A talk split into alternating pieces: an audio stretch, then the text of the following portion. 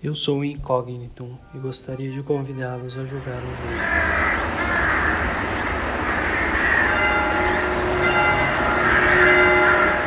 Quinta temporada, capítulo 1, Missia da Lussou. Nesse capítulo, nós vamos ter capítulo capítulo introdutório, Missia da Lussou. Nesse capítulo, vamos ter uma história diferente. Vamos verificar a origem do ofensor. Missia da Lussou era um senhor alto, com barba, e vivia na França, em uma pacata cidade com poucos habitantes. Ele era muito respeitado na cidade, pois era um grande especialista em vinho Bordeaux, prestando serviço nas vinícolas da cidade. Ele era um homem extremamente meticuloso e tinha um estranho hábito de convidar pessoas para almoçar. Mas essa pessoa não precisava ser um conhecido ou um amigo. Ele convidava qualquer pessoa que passasse pela rua. E nesse almoço sempre pedia um vinho da região e explicava para a pessoa sobre o vinho, a sua região. Ele fazia isso pois achava que era uma boa forma de divulgar sua região, principalmente se o divulgasse para turistas ou pessoas que poderiam acabar recomendando a região para outros, assim como os produtos que eram vendidos naquela região. Em um dado momento da vida, ele se sentiu vazio e para preencher esse vazio, ele começou a ajudar pessoas, fazer trabalho comunitário e caridade. E gradativamente sua importância, que já era muito alta na cidade, ficou ainda maior. E com o passar dos anos, ele acabou sendo eleito prefeito da cidade. Em uma noite, ele teve um sonho muito vívido, no qual ajudava um jovem. E esses sonhos começaram a ocorrer todas as noites. Ele ajudava pessoa atrás de pessoa, às vezes mais de uma noite ajudando a mesma pessoa. O estresse do trabalho, mas o trabalho de prefeito estava afetando seu sono. Ele mal conseguia repousar. E com isso o tempo passou. Um dia, um grande erro aconteceu.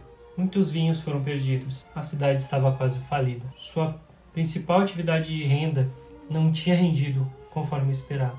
Então o culparam. Disseram que ele havia causado a falha, que suas recomendações levaram a cidade à ruína.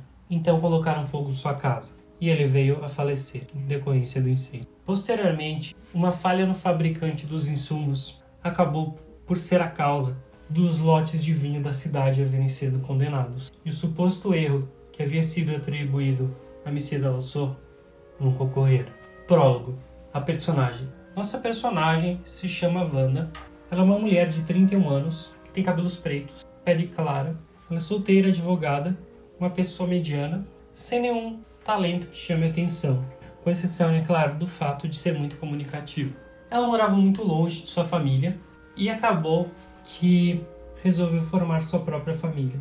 Ela foi conhecendo pessoas e logo seu grupo havia quatro amigos. Ela havia conhecido todos em um bar perto de sua casa, em dias diferentes. O grupo, depois que foi formado, era muito unido e era considerado por eles mesmos inseparável. Capítulo 1 O Estranho Jantar Bom, estava animada com a viagem.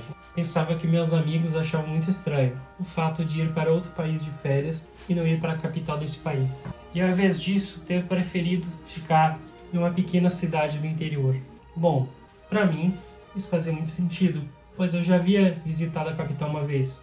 Então eu queria uma experiência fora de roteiro, em uma região com bons vinhos, mas que não fosse tão famosa e que fosse barata e uma experiência única. Então foi assim que eu fui parar numa cidade chamada Cecília.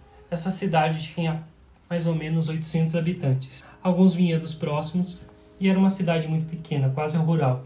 Havia prédios soltos na paisagem e o centro da cidade era apenas uma rua, por assim dizer.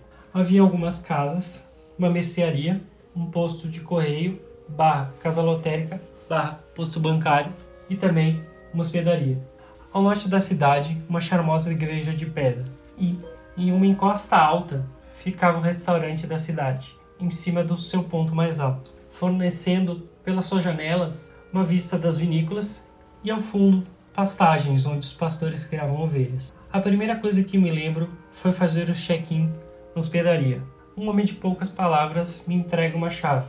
Os quartos ficavam na parte da rua, como se fossem casas independentes. Uma enorme porta de madeira pesada, na cor azul, com um vitral em cima da porta, e no segundo andar apenas uma janela. Eu fiquei empolgado, pois queria logo conhecer o local. Saí do meu quarto e fui caminhar pela cidade. Achava muito estranho, pois não havia visto ninguém. E realmente não tinha nenhuma alma viva. Mas eu pensei que aquilo talvez fosse normal, pois por ser uma cidade muito pequena, pensei que as pessoas acabavam por se ocupar por mais uma profissão e que o turismo era apenas um hobby para eles. Então, saí da rua principal e comecei a admirar a igreja rústica do local. Depois, fui ao restaurante. Entro no restaurante, um homem me leva até a mesa, começo a almoçar a comida. Estava excelente. Nisso, um outro homem chega de casaco comprido preto e uma barba comprida. Ele fala que deseja para o garçom a mesa de sempre. Ele senta numa mesa no canto e começa a almoçar. Peço uma garrafa de vinho que ficou distraída com a paisagem. Depois peço outra. Quando estou saindo do restaurante, o homem fala comigo e pergunta se eu poderia almoçar amanhã com ele a uma hora da tarde e que ele adoraria explicar melhor sobre a região e seus vinhos. Eu falo que sim, não dou bola, pois acho um convite muito estranho para o meu gosto. No dia seguinte chega, vou à mercearia, percebo que não tem ninguém lá no local. Pego os itens que preciso, chamo em francês, chamo em inglês e nada. Bom, somo o quanto estou levando, decido levar mais um item para fechar próximo ao valor da nota mais baixa que tenho. Então, deixo o dinheiro embaixo do balcão, junto com o bilhete, informando os itens que eu havia levado e informando o meu nome, dizendo que estava hospedado no local e que se houvesse qualquer diferença poderiam me procurar. No meio da caminhada, recebi uma SMS no celular, se identificando como tal senhor de barba. Ele se identificou como Monsieur Dalusou. Fico intrigada, pois eu não tinha passado meu número para ele.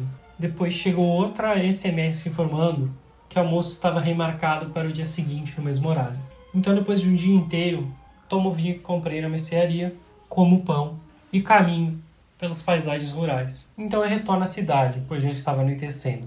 Assim, no início do cair da noite, conforme vou caminhando pelas estradas de chão cobertas de cascalho, escuto, quando não estou olhando para trás, como se alguém estivesse atrás de mim. Mas sempre que eu olho, eu não vejo nada. Eu começo a correr. Os passos que teoricamente estavam vindo me acompanhar permanecem na mesma velocidade. Isso não faz sentido nenhum, pois não tem como uma pessoa caminhando naquela velocidade daqueles passos conseguir se manter perto sendo que eu estou correndo. Mas apesar da estranheza, continuo correndo. Então chego à cidade, entro no meu quarto, fecho a janela e olho por uma fresta vejo um vulto caminhando pela praça de um lado a outro. Depois de uma hora, o vulto ainda estava lá. Tento me acalmar, penso, bom, não tem nada de legal nisso. Se alguém quiser ficar a noite toda caminhando pela praça, apesar de ser muito suspeito, não tem nada que eu possa fazer. Bom, vou tentar dormir e apago a luz. Logo, ouço no andar de baixo passos. Ligo as luzes, escuto passos do outro lado da porta. Então ligo as luzes externas. Nisso os passos param. Isso continua sendo muito estranho. E decido que por hora vou manter as luzes acesas. Subo as escadas, olho pelas frestas da janela do segundo andar e vejo que o vulto ainda continua lá na praça, caminhando de um lado para outro. E quando dou por mim, adormeço. E o vulto havia desaparecido. Nisso recebo outra SMS de Monsieur Dalusson informando que não deveria esquecer do almoço de hoje. Eu ignoro. No dia seguinte recebo mensagem de hora em hora durante o dia à noite a mesma coisa, para conseguir dormir só com luz acesa. E o vulto passeia pela praça a noite toda. No dia ignora a mensagem de Lalução novamente. As mensagens começam a chegar a cada meia hora. Coloca o celular no silencioso e ignora.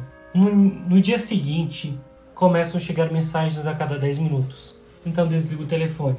Mas não adianta. Após 10 minutos, ele liga sozinho e recebe uma nova mensagem. No dia seguinte, o celular toca sem parar. E quando atendo, a chamada desliga e recomeça. Então, ao chegar perto do restaurante, o celular para de tocar. E Dalusso informa que foi um tanto rude remarcar o jantar ao longo de uma semana, mas que não tinha problema. Então decido almoçar com ele.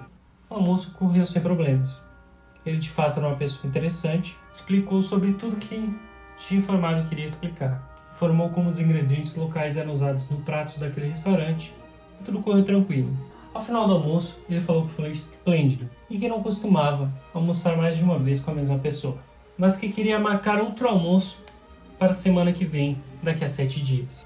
É isso, minha gente. Muito obrigado. Esse foi nosso primeiro capítulo da temporada. Você pode nos seguir no Instagram, Incognito Noctis, e estar tá interagindo com a história e acompanhando o conteúdo extra e ilustrações que eu posto lá.